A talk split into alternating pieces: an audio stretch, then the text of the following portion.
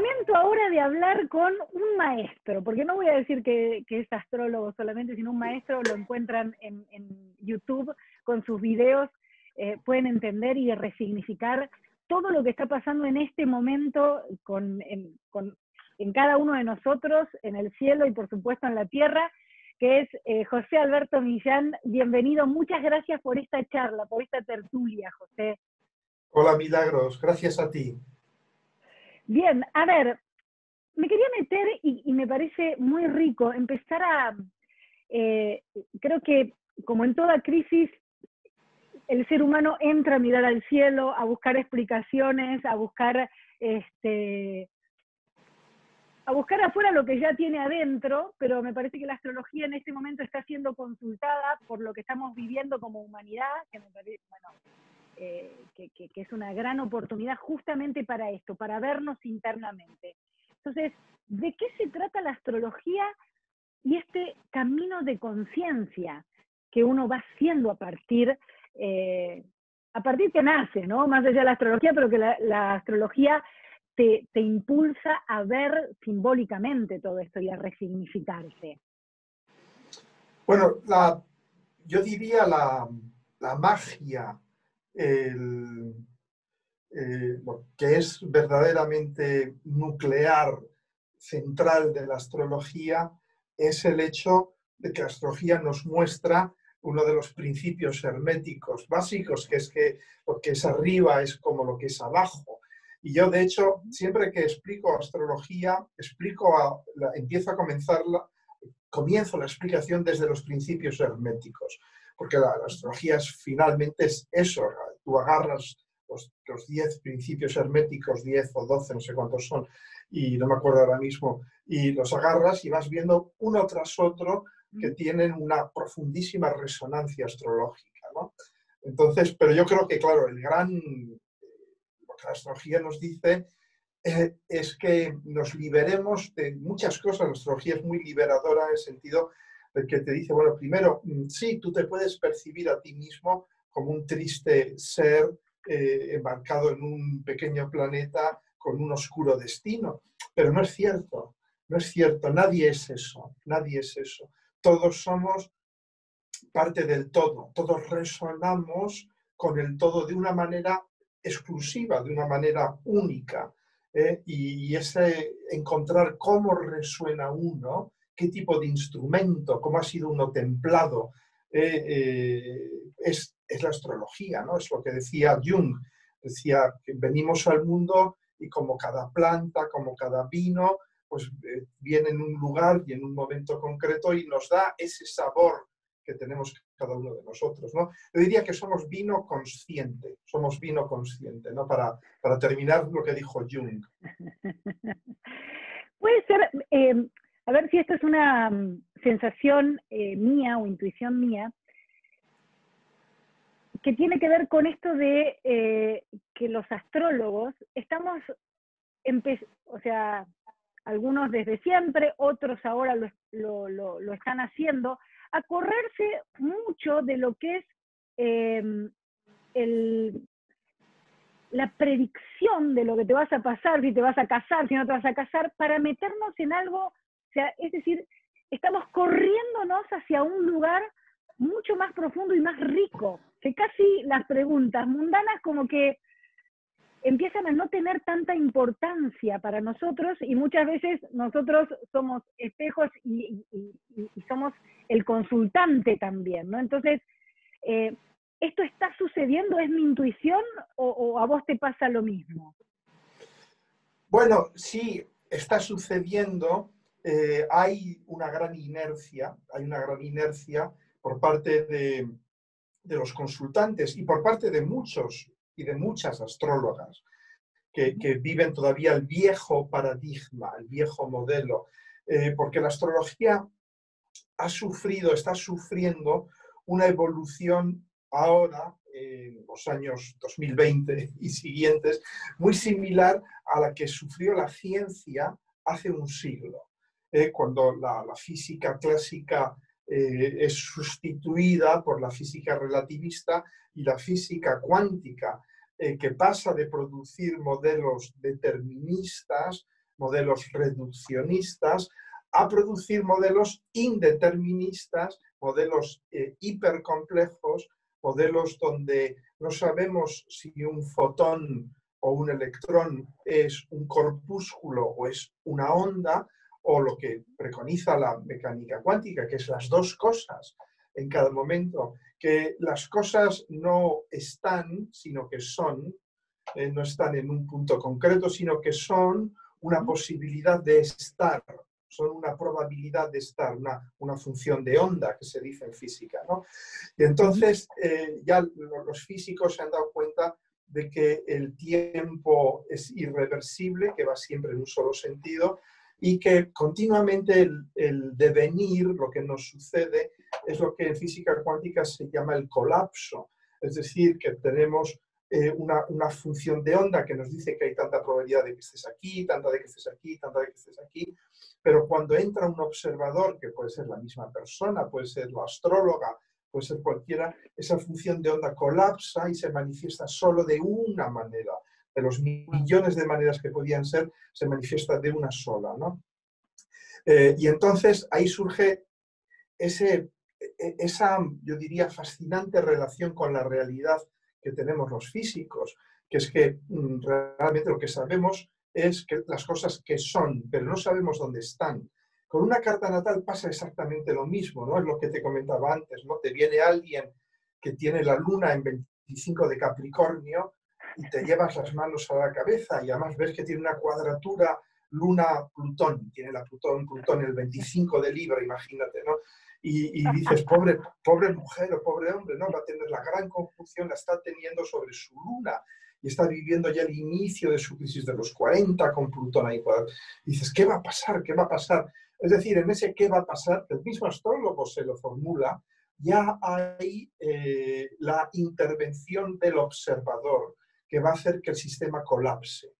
¿eh? Porque lo que la persona quiere es que tú le hagas muchas veces, yo siempre digo, eh, que hacen un uso ansiolítico de la astrología. Es decir, dime qué me va a pasar. Aunque me digas que se va a morir mi madre, pero por favor dímelo. Dime que se va a morir mi madre o que se va a morir una mujer en mi familia, porque le han dicho que, claro, Plutón sobre la Luna es que se muere una mujer próxima. ¿no? Entonces, claro, yo diría que el astrólogo moderno, el astrólogo cuántico, por así decirlo, le va a decir, pues sí, hay una posibilidad de que muera tu madre, hay una posibilidad de que muera tu hija, hay una posibilidad de que no muera ninguna de ellas y de que lo que muera sea tu imagen interna de tu propia mujer, de tu propia feminidad, que tú has transferido a tu madre, a tu esposa, a tu hija, a tu lo que sea, ¿no? Y entonces, claro, eh, como Plutón es, eh, Plutón es inexorable, Plutón es eh, absolutamente despiadado, te va a mostrar esa proyección, te va a mostrar esa proyección y va a hacer lo que haga falta para mostrártela. Y entonces, claro, depende, yo muchas veces digo, claro, depende de cómo tú te posiciones con respecto a este aspecto, hasta dónde va a tener que llegar Plutón para, de alguna manera, hacer colapsar esta ilusión tuya. Plutón es el gran colapsador de ilusiones. Plutón es un principio de realidad durísimo. Eh, es el principio de realidad que está dispuesto a todo. Y además, claro, Plutón es Plutón, tiene todos los medios a su alcance. Va a hacer lo que haga falta para que una ilusión colapse. ¿Mm? Entonces, por eso yo siempre les digo, al final, tú eres el autor de tu propia vida. Tú eliges, de algún modo, dónde colapsas, dónde va a colapsar esta función de onda que está afectando tu luna. ¿Cómo va a colapsar? Tú lo eliges. Claro, si yo te digo como astrólogo, es decir, como sumo sacerdote de la religión astrológica, te digo, pues va a morir tu, tu madre. Ah, ah, qué pena de algún modo ya estamos colapsando ese sistema, lo estamos colapsando. Eh, el, oyente, el consultante, ya empieza energéticamente a favorecer ese colapso, ese colapso concreto. Y su entorno va a hacer lo mismo. Y su madre va a hacer lo mismo. Porque incluso la madre inconscientemente va a decir, no, no podemos contradecir a este astrólogo, vamos a morirnos. Entonces, por eso es tan sutil la astrología, porque si tú le dices a alguien puede pasar esto y no se lo dices diciendo, pero esto es una posibilidad de un 2%. Pueden, pueden suceder otras 80 cosas diferentes, ¿no? Y finalmente eres tú quien decide. Yo pienso que la astrología clásica, tradicional, va y le dice, mira, pues va a morir tu mujer, o va a morir tu hija, o va a morir tu madre, pam, y luego eso ya genera un colapso cuántico. Y por eso muchas veces la astrología tradicional acierta. Acierta, ¿por qué? Porque ha provocado ya que una posibilidad que era remota se convierta en real, se convierta en real. A ver, eh, claramente estamos, o sea, siglo XXI es astrología cuántica, por esto que vos decís, ¿no? Por esto que estamos viendo el colapso de onda, esto que está eh, vos como físico, y esa es una historia que me encanta, ¿no? Que como físico te hayas después dedicado a la astrología, eh, habla un poco de las infinitas posibilidades que, nosotros podemos leer en el mundo de hoy y que además van a tener, eh, o sea, van a ser según la conciencia de a cada uno que le esté pasando ese propio mapa, esa propia carta natal. ¿No? Totalmente. No, al final eh, yo creo que mm, volvemos a, los principios renacentistas. Había en, y ahora eh, viene mucho a cuento contarlo, porque con la entrada de Júpiter y Saturno en Acuario, de algún modo volvemos a iniciar un proceso renacentista. y hubo un, famoso humanista en el Renacimiento que se llamaba Pico de la Mirándola, Pico de la Mirándola, ¿no? que escribió eh, una de las obras más célebres que se llamaba Contra los astrólogos contra los astrólogos, se llamaba su obra. Ah, y no tiene, desperdicio, no, eh, no tiene desperdicio porque yo muchas veces digo, yo hubiera podido escribir esa misma obra, estoy totalmente de acuerdo con él. Él lo que decía era básicamente lo mismo que yo acabo de decir, nada está decidido, nada está decidido. El hombre, la mujer, decide. Y él, él crea esta expresión que ahora está muy de moda entre astrólogos humanistas, lo utiliza Alice Green, lo utilizan todos los astrólogos humanistas, psicológicos y tal y cual, que es que eh, uno se convierte en co-creador de su propio destino, uno va co-creando su propio destino. ¿no? Entonces, eh, esto es muy importante, darte cuenta de que, y además viene muy a cuenta ahora con todos estos planetas en Capricornio, ¿no? de que somos responsables de nuestro destino, de que estamos construyendo, creando nuestro destino que no es un astrólogo, por muy reputado que sea, que vas y le preguntas y te dice, pues sí, el año que viene te casas, compras una casa, te toca la lotería, se muere, se muere tu, tu, mujer o algo así, ¿no? Que, que, no es eso, sino que realmente yo la pregunta que les hago a la gente que me hace preguntas, yo para empezar digo a todo el mundo, yo no respondo a este tipo de preguntas porque es programar. Si yo te respondo, te estoy programando, es decir, estoy forzando un colapso concreto de la realidad y te estoy eh, haciendo esclavo de mis palabras, cuando el astrólogo te debe hacer libre, no esclavo. ¿eh? Entonces, eh, yo siempre les, les, pregunto, bueno, hago como, como los gallegos, sabes que aquí en España los gallegos tienen fama de responder a una pregunta con otra pregunta, ¿no? Luego, como los gallegos, yo les pregunto, y ¿por qué me preguntas eso? ¿Por qué quieres saberlo? Porque lo interesante es encontrar de dónde viene la pregunta. Y ahí encuentras la ansiedad, la angustia, el vacío. Y, ahí es donde, pero cuidado, eso es muy creativo, porque en ese, en ese vacío encuentras la capacidad de crear. Tienes que encontrar el vacío en la persona, que es lo que está tratando de llenar con esa información que ella es incapaz de llenar, para de algún modo señalarle que finalmente puede llenarlo. hay que llenarlo de sí mismo, de sí mismo, no de lo que diga un astrólogo. Bueno, es que creo que uno de los, de los grandes temas que nosotros como astrólogos y los consultantes eh, se enfrentan es que un poco la respuesta y el análisis y, y, un poco lo que nosotros decimos como, como astrólogos es hay que aprender a danzar, ni siquiera es a vivir o a convivir con la incertidumbre, sino a danzar.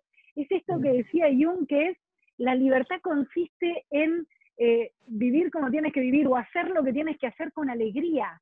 Entender que, esto, que la co-creación, y más hoy con, eh, con un montón de, mm, conocimientos que en la época de Jung no se sabía, que tiene que ver todo con esto, con la física cuántica, que el observador modifica lo observado, esto de la partícula o la onda, esto de, bueno, hacia dónde querés moverte. Eh, creo que estamos en ese, en ese cambio ¿no? de paradigma, y que porque cuando se lo decís a un consultante, bueno, ¿vos qué querés? Eh, ¿qué, ¿Hacia dónde? ¿Qué, ¿Qué, vas a crear? ¿Qué es esto es la energía que, que está mm, en el cielo, es esta. ¿Qué vas a hacer con eso? ¿Viste? En vez de eh, ser como esto, los fortune tellers, bueno, decime qué me va a pasar, ¿no? Sí, Eso me parece que es fabuloso.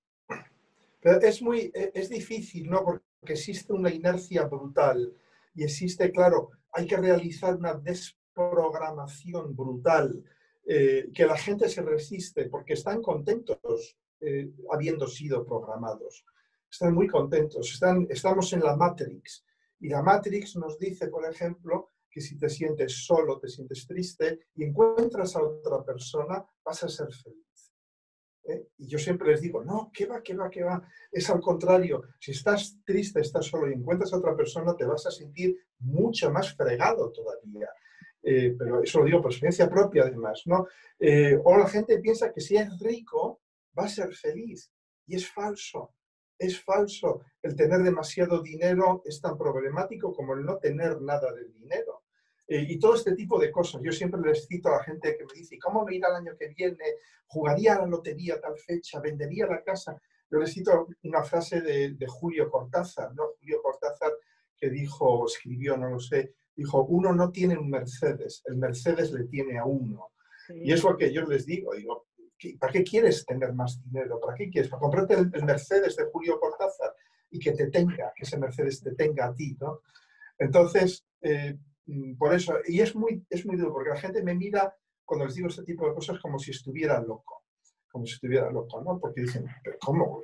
Todo el mundo sabe que si uno encuentra un novio una novia y si es rico, es feliz. ¿Y por qué? Porque es lo que aparece en las películas de Hollywood, películas americanas, en las series, en las series eh, que vemos todos los días. Ese es el mensaje central, es el mensaje central. Y de construir todo eso, decir a la gente, eh, atrévete a vivir tu vida solo, que uno no vive nunca solo, porque uno vive en, un universo de vínculos, ¿no? Pero atrévete a vivir esos vínculos desde tu centralidad, eh, desde tu unicidad, desde tu sol, ¿no? Eh, atrévete a vivir la incertidumbre del futuro, la indeterminación, el principio de indeterminación de Heisenberg, ¿no? Yo, vive, vive la indeterminación, les enseño la fórmula de Heisenberg. Digo, ¿ves? Heisenberg ya había predicho que no podemos conocerlo todo, que hay un margen de error importante. ¿eh? Eh, y, lo, fantástico, lo maravilloso del principio de indeterminación, eso la gente no sabe, es que nos permite hacer cosas que pensábamos que estaban prohibidas. El principio de Heisenberg explica que cosas prohibidas por la mecánica clásica, por la física clásica, son posibles en la física cuántica. ¿Por qué? Por eso mismo, porque hay una indeterminación, hay una indeterminación enorme que nos permite jugar, ¿no? De algún modo. Es decir, que lo que nos libera es el no saber, lo que nos libera es el abandonarnos a lo que vaya viniendo y vivirlo desde lo que somos, por supuesto, ¿no?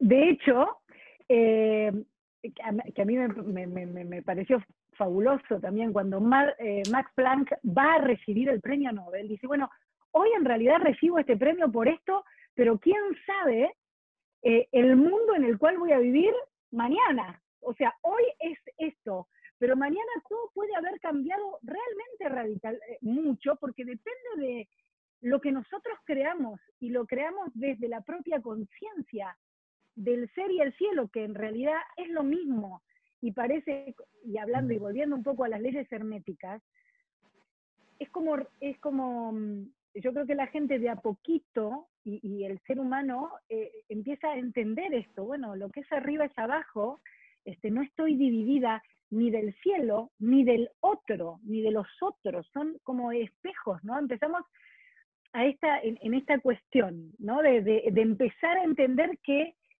bueno, la incertidumbre y el cambio, es, podemos dar fe del cambio, cambia todo constantemente, mm. ¿no? Sí, no, Planck, Planck tenía razón, pero antes que Planck ya a Shakespeare, Shakespeare que era astrólogo también, o, tiene muchas referencias a la astrología, Eh, date cuenta que en, Macbeth, Macbeth, que es una de sus obras, vamos, de sus obras preferidas por mí, en Macbeth, al principio, al principio, Macbeth vuelve de la batalla y, se encuentra con las tres brujas, ¿no? que son como las tres moiras, ¿no? las tres brujas, y las tres brujas riendo, están como borrachas, están como, se han tomado algo, alguna pócima y tal, se ríen y dicen, Macbeth, Macbeth, tú serás rey, tú serás rey. Y él lo ve y se queda muy azorado, se queda como diciendo, ¿qué queréis decir? ¿Qué queréis decir? Y ellas se ríen, se ríen y no le contestan, ¿no? Y, y, realmente ellas sí adivinaron el futuro, pero cuando uno ve la obra, te das cuenta del precio, qué precio se paga por ser rey, qué precio tan terrible. Y le dijeron un poco eso, ¿no? Eh, Shakespeare ahí nos muestra que el adivinar el futuro no tiene, no tiene ninguna importancia, no tiene ningún valor, no estás adivinando el futuro, porque ellos no adivinan la terrible tragedia que va a suceder para todos ellos porque Macbeth quiere ser rey y su, y su mujer, claro, y su mujer, ¿no? Eso me hace pensar ahora, por ejemplo, en casos reales, ¿no? El, el ex rey de España, la que le llaman el rey emérito. En España tenemos dos reyes, somos la envidia del mundo republicano, ¿no? Entonces, con, eh, tú fíjate este rey eh, que si, si, sigue su trayectoria era súper popular, la gente lo quería y tal y cual. Y en cuestión de muy poco tiempo los astros se confabulan contra él, por decirlo de una manera poética, es decir, pero es él mismo, él mismo ha cavado su propia tumba y, y, el universo se colapsa, él está viviendo un colapso total, total, total, cuando ves su carta natal, claro, ves a Plutón sobre su medio cielo, eh, vas a ver a, a, Saturno sobre su luna dentro de nada, ¿no? Entonces, eh, ves cómo el universo colapsa. ¿Pero por qué? Porque él también quiso ser rey.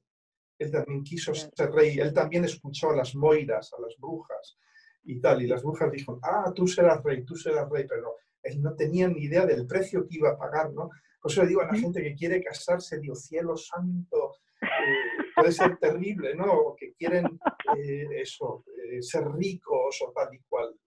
Tú no sabes dónde te metes. Ten cuidado porque tus deseos pueden convertirse en realidades muchas veces. ¿eh? Em, José, eh, también en esto de, lo simbólico, ¿no? De la astrología como un lenguaje de símbolos, ¿no? Y cuando me preguntan esto y cuando eh, uno empieza a desarrollar lo simbólico, es el acceso al inconsciente, que, que nada más que el mensaje que tiene el inconsciente después para nuestro consciente. ¿No? Esto de entender los ciclos como un mapa hacia los tesoros escondidos, individuales y como humanidad también, ¿no? Claro, es un mapa hacia eh, la otra mitad, eh, la otra mitad, porque date cuenta de la palabra símbolo, en griego viene del símbolon, y símbolon en griego era un objeto era un objeto, podía ser una pieza de cerámica, que se partía en dos, se partía en dos. Y cuando dos personas que se querían mucho, madre e hija, esposo y esposa, amigo y amiga, se tenían que separar, se tenían que separar, las guardaban, cada uno guardaba el suyo, porque sabían que cuando el ciclo terminase, es decir, cuando se volviesen a reencontrar, habrían cambiado tantísimo que no podrían reconocerse y mediante el símbolo, poniéndolos juntos, se volvería a producir la unidad. Pues tú fíjate qué significado tan profundo tiene la, palabra símbolo. Es, es recuperar nuestra unidad interna cuando el viaje nos ha hecho perder la perspectiva de, de la otra mitad nuestra. ¿no? O sea, el símbolo nos permite volver a ser uno, volver a ser uno. ¿Con qué? Pues como dices tú, con nuestro inconsciente, pero no solo nuestro inconsciente personal, con el inconsciente colectivo, con el inconsciente colectivo. Eh, volvemos a ser uno y volvemos a entender eh, por qué somos lo que somos, por qué hemos hecho lo que hemos hecho y hacia dónde nos... Sobre todo, la astrología lo importante es darse cuenta no del por qué, sino del para qué. El para qué. El por es muy científico. A los científicos nos gusta mucho entender el por qué. El por. Pero ahora también los científicos están empezando a preguntarse el para qué de las cosas, sobre todo en el estudio de sistemas complejos. ¿Eh? Eh, ¿Para qué se organizan los sistemas complejos? que es una, pregunta que se hace el astrólogo también, ¿para qué nos pasan todas estas cosas? ¿Eh? ¿Para qué nos hemos casado? ¿Para qué hemos tenido hijos? ¿Para qué hemos sido astrólogos? Eh, ¿Para qué hemos ido al extranjero? Todo esto, ¿no? ¿Para qué? Y ahí la astrología, mm, yo creo que supera la física, la astrología nos puede dar este sentido de la, de la teleología, es decir, de hacia dónde vamos, hacia dónde van nuestras vidas, que es siempre el sentido de la, de la unidad, de volver a unirnos con nuestro destino, darnos cuenta que nuestro destino no es una cosa impuesta, sino es una cosa que hemos ido elaborando nosotros, que, hemos ido construyendo nosotros.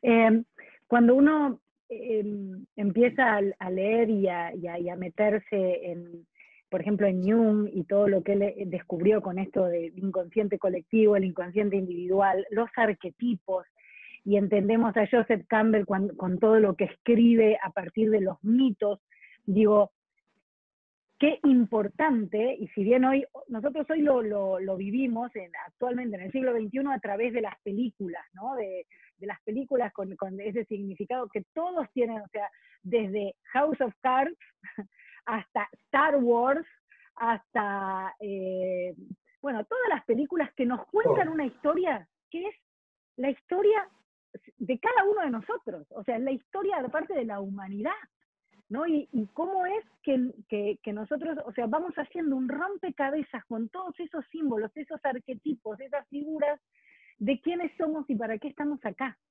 ¿no? Que no mm. está, otra vez, que no está dividido ni separado de lo que sucede en el cielo.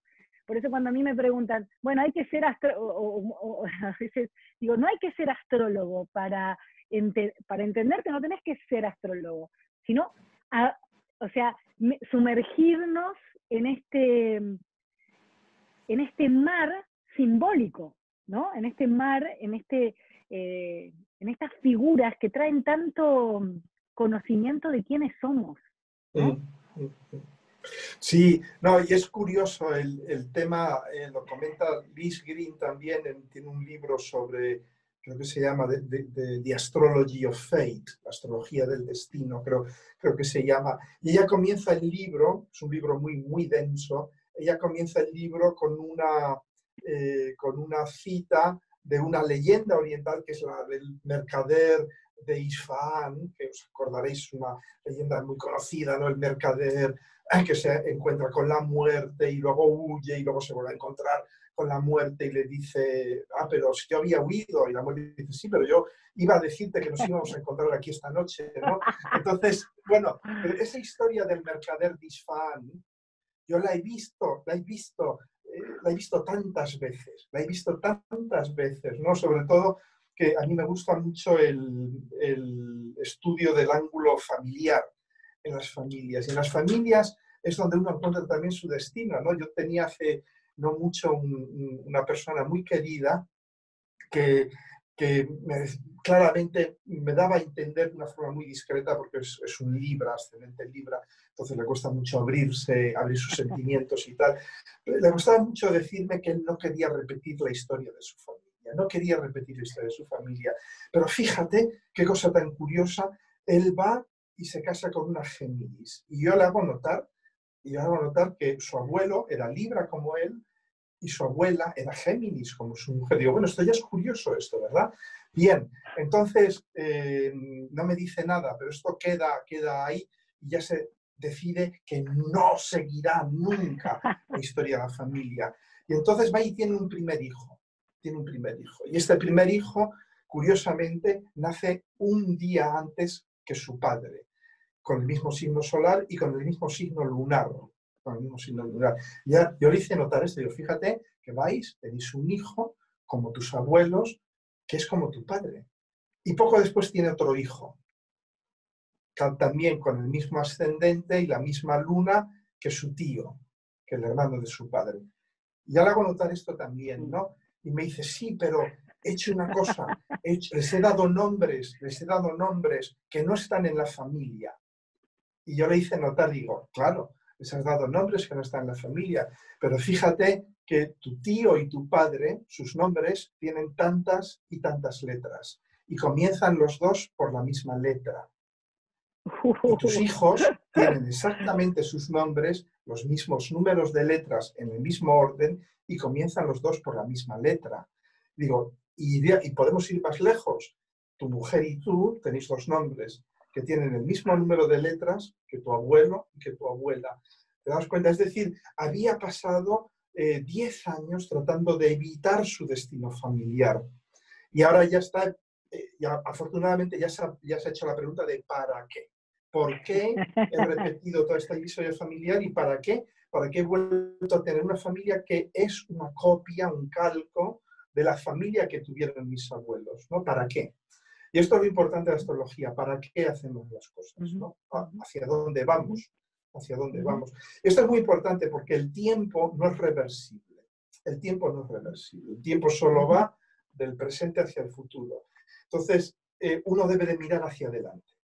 Está muy bien mirar hacia atrás, como hacía Proust, escribir 12 volúmenes sobre el tiempo perdido y todo esto. Y lo vemos en, estos días actuales, eh, que, yo veo, como estoy ahora de vacaciones, pues veo, leo los periódicos y todo esto, ¿no? Y entonces eh, veo que un mensaje que nos repite todo el mundo, los políticos, eh, la, gente que no quiere ponerse el barbijo, la gente que dice que esto es todo falso, todos repiten el mismo mensaje, todos, que es queremos volver a lo de antes, queremos que esto no haya pasado, queremos que esto no haya pasado. Y eso es, muy lunar, es muy comprensible. Quiero volver al vientre de mi madre, porque nos sentimos mal, lógicamente, y cuando uno se siente mal, ¿qué hace? Quiere volver al vientre de su madre, es decir, quiero volver a la situación de que de, anterior a que esto pasara. Pero eso es una ilusión lunar. Nunca vamos a volver a la situación anterior, porque el tiempo ya está transcurriendo de una manera. Y yo, y yo me llevo las manos a la cabeza porque digo, cielo santo, si hay una parte de la sociedad importante y los políticos a, su cabeza que quieren hacernos volver a la situación anterior, estamos locos. No podemos volver a la situación anterior. Tenemos que acostumbrarnos, tenemos que adaptarnos a lo que está sucediendo. Sabes que en esto que, contabas, ¿no? Del caso del consultante y de su familia y de todo esto que, que, a mí también me apasiona mucho, de hecho, eh, bueno, he estudiado bio-neuroemoción, que me, fascina, me parece apasionante todo esto que está desarrollando un español también como es Enrique Corbera. Em, y digo, se, ha hablado del hombre racional, de Descartes y todo lo que nos fue dejando. Hoy es como un hombre biológico, ¿no? La biología, las emociones, o sea, cómo nos guiamos, antes que pensábamos que era a través de la razón, hoy entendemos que la emoción es lo que emotion, es lo que nos saca, lo que nos pone a actuar, lo que nos pone a, lo que nos mueve, ¿no? Entonces, la pregunta es la siguiente.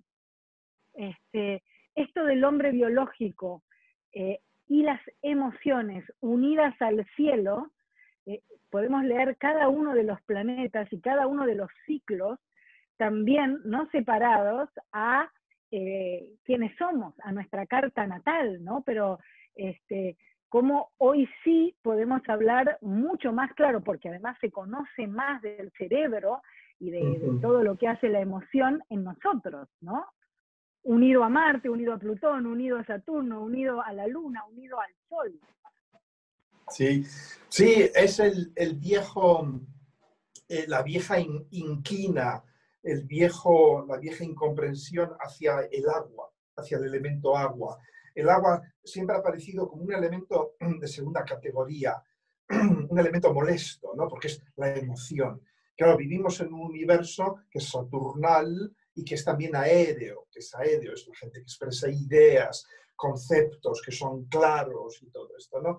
Y la emoción, claro, la emoción no se verbaliza, es muy difícil verbalizar la emoción, es muy difícil ponerse enfrente de un grupo de gente y decir, oh, he visto el amanecer y me he puesto a llorar, porque parece un poco ñoño, ¿no? Todo eso. Entonces, la emoción está muy subestimada y yo siempre explico a mis estudiantes una cosa que es pura física, que es lo siguiente, que es que el agua disuelve a los otros tres elementos. Es decir, hay que tenerla muy en cuenta porque el agua disuelve al fuego, el agua disuelve al aire, el agua disuelve a la tierra, disuelve a todo. Y el agua tiene este poder increíble de disolver, de disgregar, eh, de fundir, de incluso de separar a todos los elementos ¿no? y de integrarlos en sí misma. ¿no? Entonces, es, el, es la, inteligencia, la inteligencia del agua, es la inteligencia no emocional, no me gusta esa expresión porque es como muy, es de nuevo muy peyorativa, ¿no? porque dices inteligencia emocional. Es como si las emociones tuvieran que ser inteligentes, ¿no? Las emociones son emociones, son, como has dicho tú, es emotion, es, nos mueven, nos mueven. Date cuenta qué hace el agua cuando tú riegas tu jardín, cuando tú riegas como yo hago todas las mañanas, que riego mis plantas. Y, hay que observar qué, qué, hace el agua cuando riegas tus plantas. Va hacia abajo, va hacia abajo, va hacia abajo y nutre, porque la tierra no puede nutrir al árbol. Cuando riego mi olivo, la tierra, mi olivo no puede asimilar esa tierra.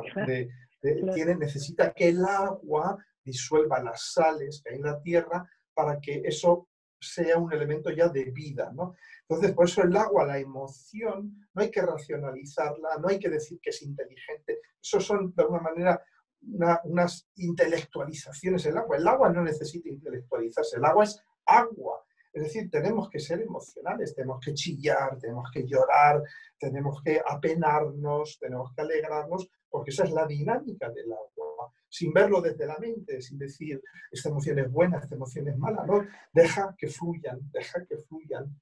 Es como una obra de, de Philip K. Dick que se llama Fluyan mis lágrimas, dijo el policía. Y es precisamente esa obra, es sobre un jefe de policía que tiene que por fin liberar sus emociones. Es decir, hacer lo contrario de lo que haría un jefe de policía, que es ser saturnal y marciano, en dejar fluir las lágrimas, ¿no? Yo, pues, yo siempre digo, pues llora, ¿quieres llorar? Llora. ¿Quieres, eh, ¿quieres abrazar a alguien? Pues abrázale.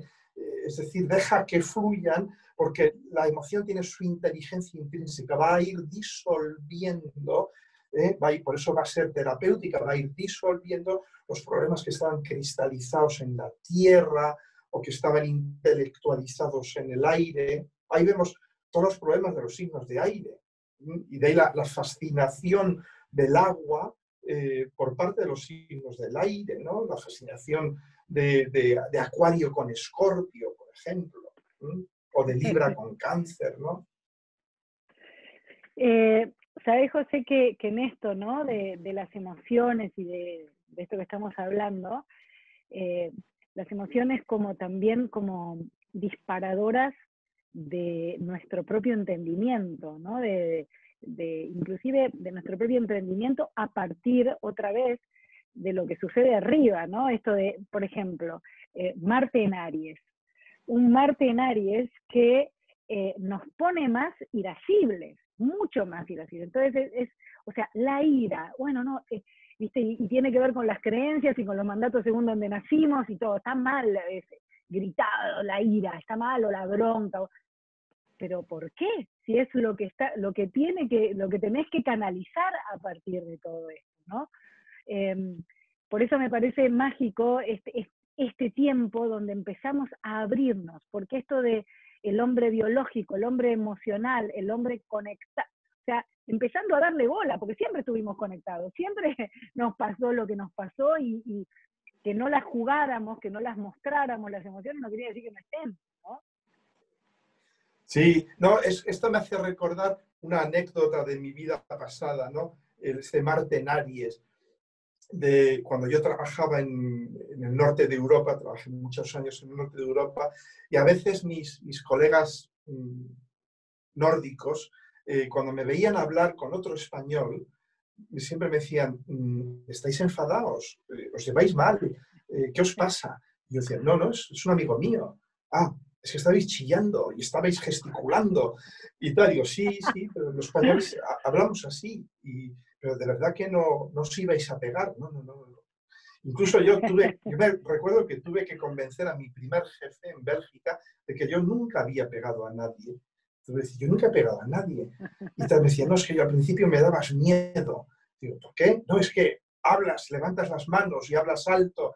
Y es cierto, yo acababa con él siempre en un rincón. ¿eh? porque él, claro, los españoles tenemos esta tendencia a hablar alto e invadir el espacio vital del otro es normal, no podemos evitarlo. Bueno, sí podemos, pero no, lo hacemos. Y, mi jefe acababa siempre en un rincón, arrinconado. y tal, ¿no? Entonces, y al final ya se dio cuenta que no, que no, que no albergaba sentimientos hostiles, ¿no? Y, efectivamente, Marte eh, es curioso, ¿no? Eh, todas estas familias eh, que son muy correctos, muy británicos, muy anglosajones, que se piden permiso hasta para, hasta para ir al servicio y tal, ¿no?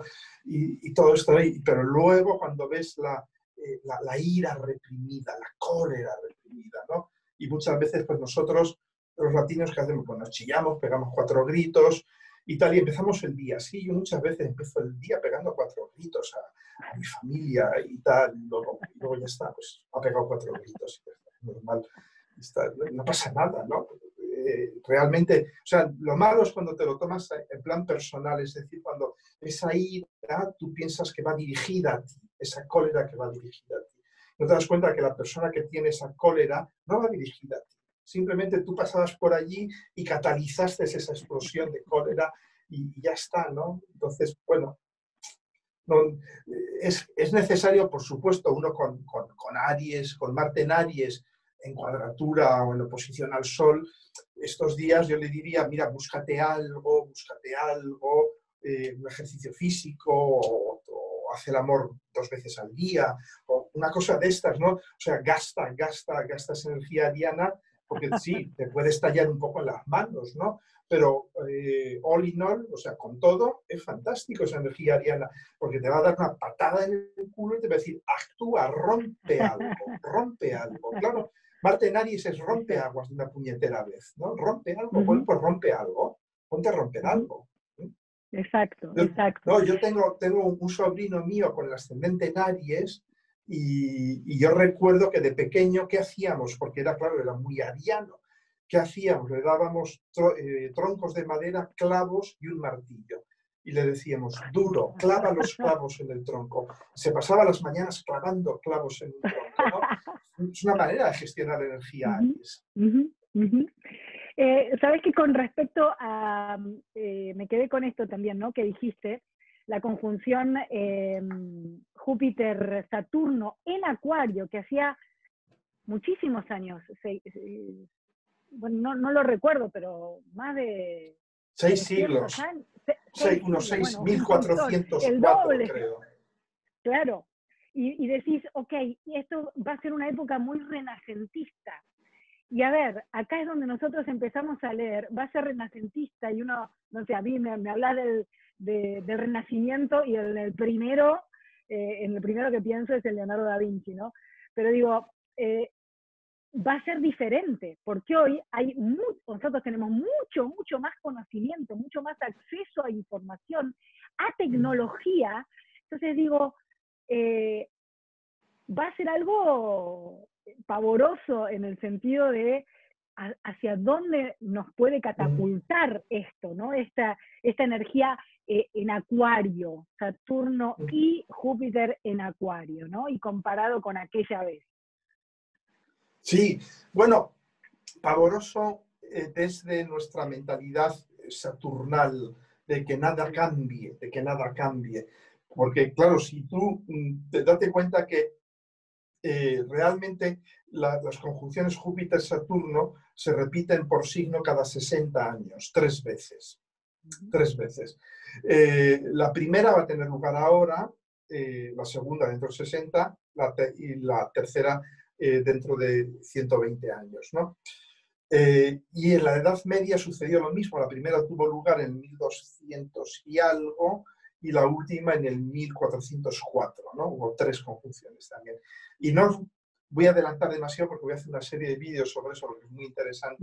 Pero voy a, sí, algo sí te puedo adelantar en el sentido de que efectivamente, si tú ves eh, los productos del Renacimiento, tú ves los diseños de Leonardo da Vinci, eh, tú ves todos los genios del Renacimiento, ¿qué hacen todos los genios del Renacimiento?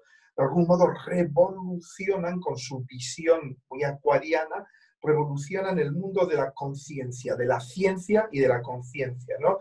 Eh, pues eso, nos dicen que la Tierra da vueltas en torno al Sol y no el Sol en torno a la Tierra, eh, gran anatema que te podía costar la vida en aquellos momentos, que la Tierra no era plana, esto parece que hay gente todavía no lo ha entendido, eh, que la Tierra no era plana, nos dicen este tipo de cosas, eh, y, Leonardo da Vinci nos, empieza a hacer una serie de diseños em, que yo pienso que tenía buenas relaciones con el papado y eso le libró de, le, libró de acabar en la hoguera, ¿no? Porque los diseños de Leonardo da Vinci, de gente volando, eh, de máquinas voladoras, de, bueno, claro, él también diseñaba máquinas de guerra y, y, por eso le respetaban, ¿no?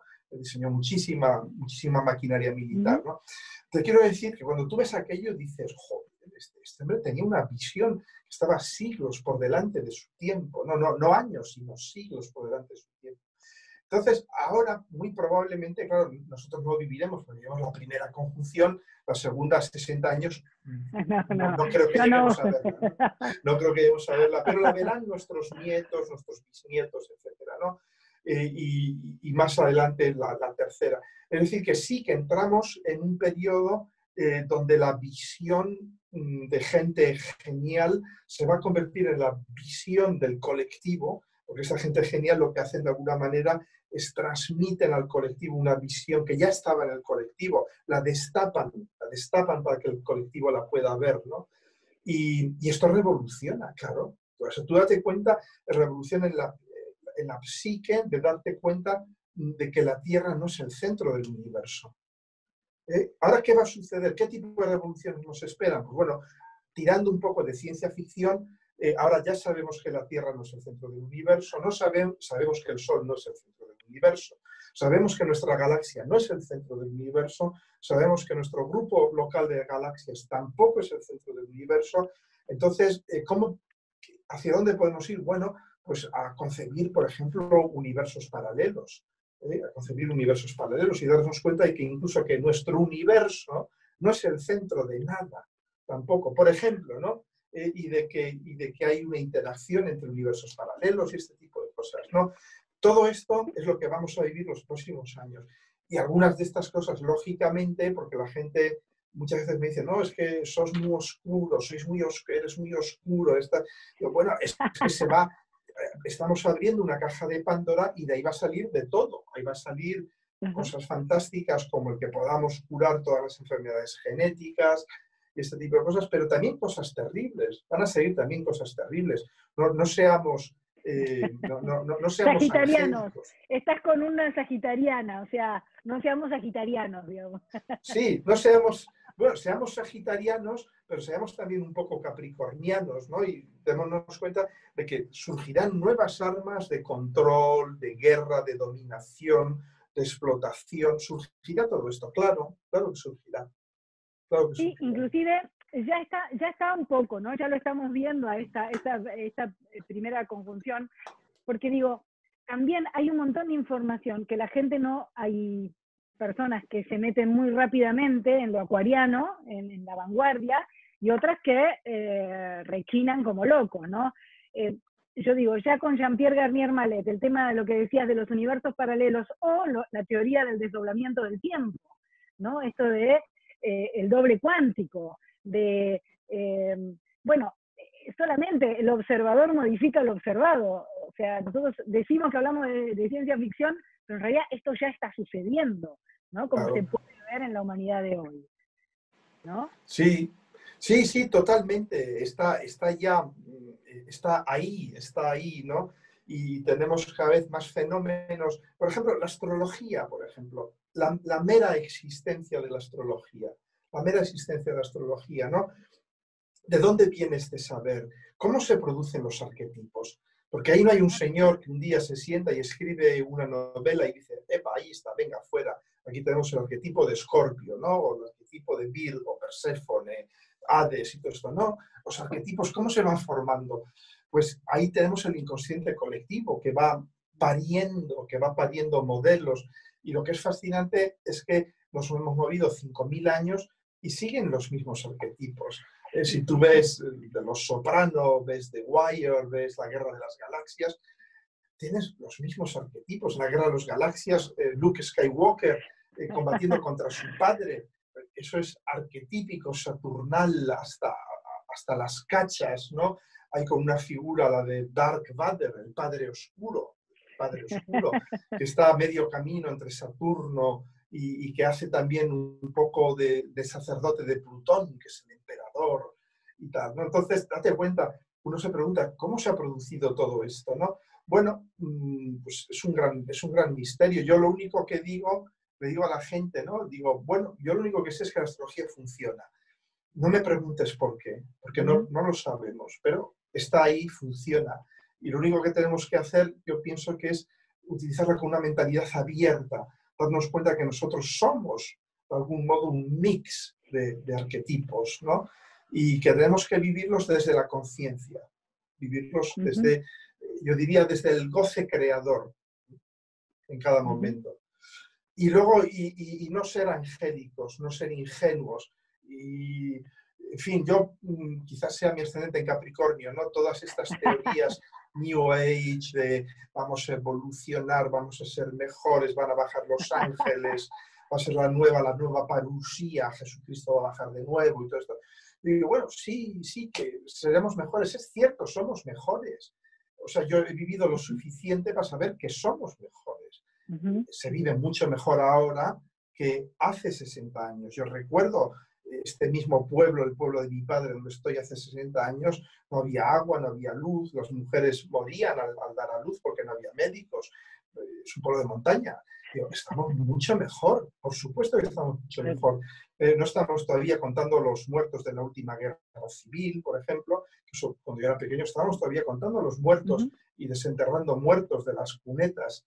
Eh, todavía, es decir, estamos mejor, es cierto, pero cuidado, eh, va a seguir habiendo élites, va a seguir habiendo control.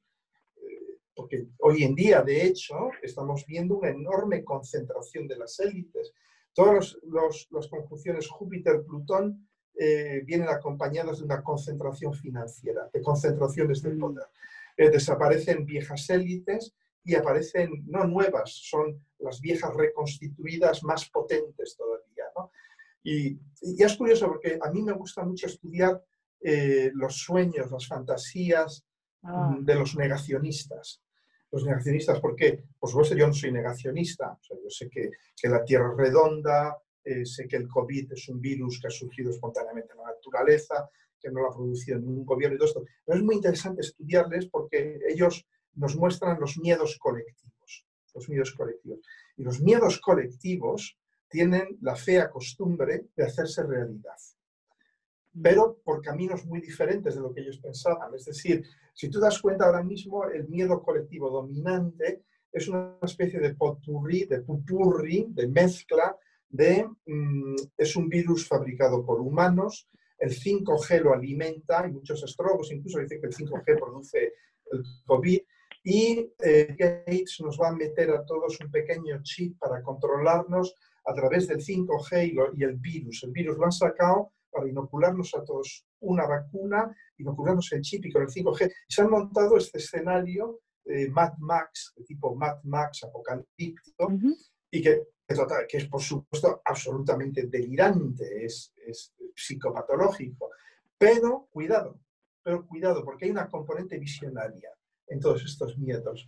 Eh, mm, yo diría, sin temor a equivocarme, que los negacionistas, por supuesto, no tienen razón, pero eso no significa que, que, ese futuro no vaya a producirse. Eh, eh, es decir, que... Que no se esté creando. No, se está creando en nuestra psique, se está creando en nuestra psique, y eso es muy importante, se está creando en nuestra psique. Y todo lo que se crea en la psique busca su camino en la realidad. Todo lo que se crea en la psique busca el camino en la realidad todos los monstruos que creamos, los aliens, los terminators, los predators que vamos creando, se acaban produciendo en la realidad. Si no, ahí tenemos la, guerra de la guerra de Kosovo, de Macedonia, ahí tenemos el exilio de, miles de refugiados, Siria.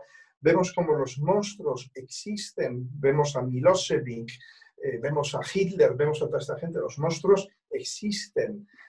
Entonces yo pienso que sí, que quizás dentro de 200 años, efectivamente, eh, tengamos un chip implantado en nuestra sangre, ese chip se controle por ondas de, radiofrecuencia y todo ese tipo de cosas. Muy posiblemente, muy posiblemente. Pero hoy en día no, hoy en día no. O sea, respiremos tranquilos, de momento. Sabes que recién hablabas ¿no? de los arquetipos que siguen existiendo y tenemos los mismos arquetipos que desde hace cientos de años eh, Digo, y si soñar, o sea, digo, con esto de eh, Júpiter, eh, Saturno en Acuario, ¿por qué no los arquetipos galácticos? Empezar a soñar con ser ciudadanos del cosmos, que lo somos, pero que pensamos que vivimos en una tierra, ¿no? Y que estamos y en un país, en una ciudad, y bueno, estas divisiones, ¿no? El, como esto de Acuario a través de, Urano, ¿no? Y, ahora Urano en Tauro, o sea, abrir las fronteras, ¿no? Abrir, eh, abrirnos a, lo galáctico, a lo cósmico. Mm. Y crear esos arquetipos. Bueno, pero es que de hecho ya estamos abiertos. Eh, si reflexionamos un poco, fíjate aquello que Carl Sagan decía de que somos polvo de estrellas, y es que es literal, somos polvo de estrellas. Los elementos de nuestro cuerpo, el fósforo, el hierro, el carbono, de lo que estamos hechos, eh, solo se forma en el núcleo de las estrellas que cuando se convierten en supernovas y estallan, pues ese material pesado sale hacia afuera y cuando surge la siguiente estrella, porque nuestro Sol no es, el primer Sol, probablemente sea el tercer Sol que vive, vamos, que se produce, ¿no? Entonces, eh, todo esto queda orbitando y de ahí eh, se forman lo que nosotros somos, ¿no? Es decir, que de algún modo todos, cada uno de nosotros tenemos ya dentro de nosotros el polvo de millones de estrellas diferentes, ¿no? O sea, que es eso, lo que somos, ¿no? Con lo cual, a nivel psíquico, yo pienso que también somos polvo de estrellas. Y simplemente lo que vamos es ganando conciencia de que somos polvo de estrellas. Eh, pero también tenemos que hacer este ejercicio que es muy difícil, ¿no? De, no antropoformizarlo todo. Es decir, pensamos que si hay aliens, que si hay extraterrestres, van a ser un poco como nosotros. Van a ser un poco como nosotros. Quizás tengan tres ojos en vez de dos, quizás sean verdes en vez de blancos o negros y tal, pero van a, fíjate que en todas las historias en las que se habla de aliens extraterrestres, se les hace moverse por las mismas pasiones que nosotros. ¿eh? Si ves, por ejemplo, eh, Predator, Predator es un cazador, es un cazador solo que de, otra galaxia, pero eh, tú, yo lo puedo ver perfectamente con los cazadores de aquí, de mi pueblo, ¿no? que ponen las cabezas de los penaos y de los jabalíes en el salón de su casa. ¿no? Es, es lo mismo, es decir, estamos proyectando las formas antropomórficas sobre y no nos damos cuenta de que la conciencia puede tomar miles de formas diferentes. Eh, eh, si ves la película de, Tarkovsky, de, ¿cómo se llama? Solaris, Solaris, que es una novela de ah, Stanislav Lem.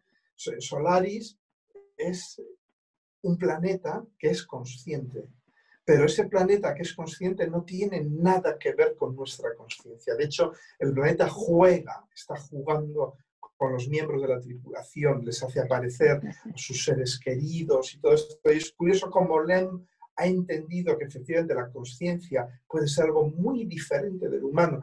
Lo que pasa es que eso nos aterroriza, nos aterroriza. Saber que la conciencia puede ser muy diferente del humano. Y yo creo que eso es algo con lo que vamos a tener que empezar a contender en la era de Acuario, con pensar en conciencias que son que no son humanas, que son un poco, si quieres, plutonianas o neptunianas, es decir, que no tienen nada que ver con lo humano, porque cuando hablamos de humano, hablamos de personal y como mucho hasta Saturno. Eso es lo humano. Entonces, em, José, última, y, como, como me gusta jugar a esto de ser periodista, eh, quiero eh, hacerte una última pregunta, que tiene que ver con, ¿existe la máquina del tiempo? ¿no? Estamos acá, existe la máquina del tiempo, pero te dicen, ok, la podés usar para un solo viaje. ¿Te irías al pasado? ¿Te irías al futuro? ¿Y para qué elegirías lo que elegirías? ah, buena pregunta, buena pregunta.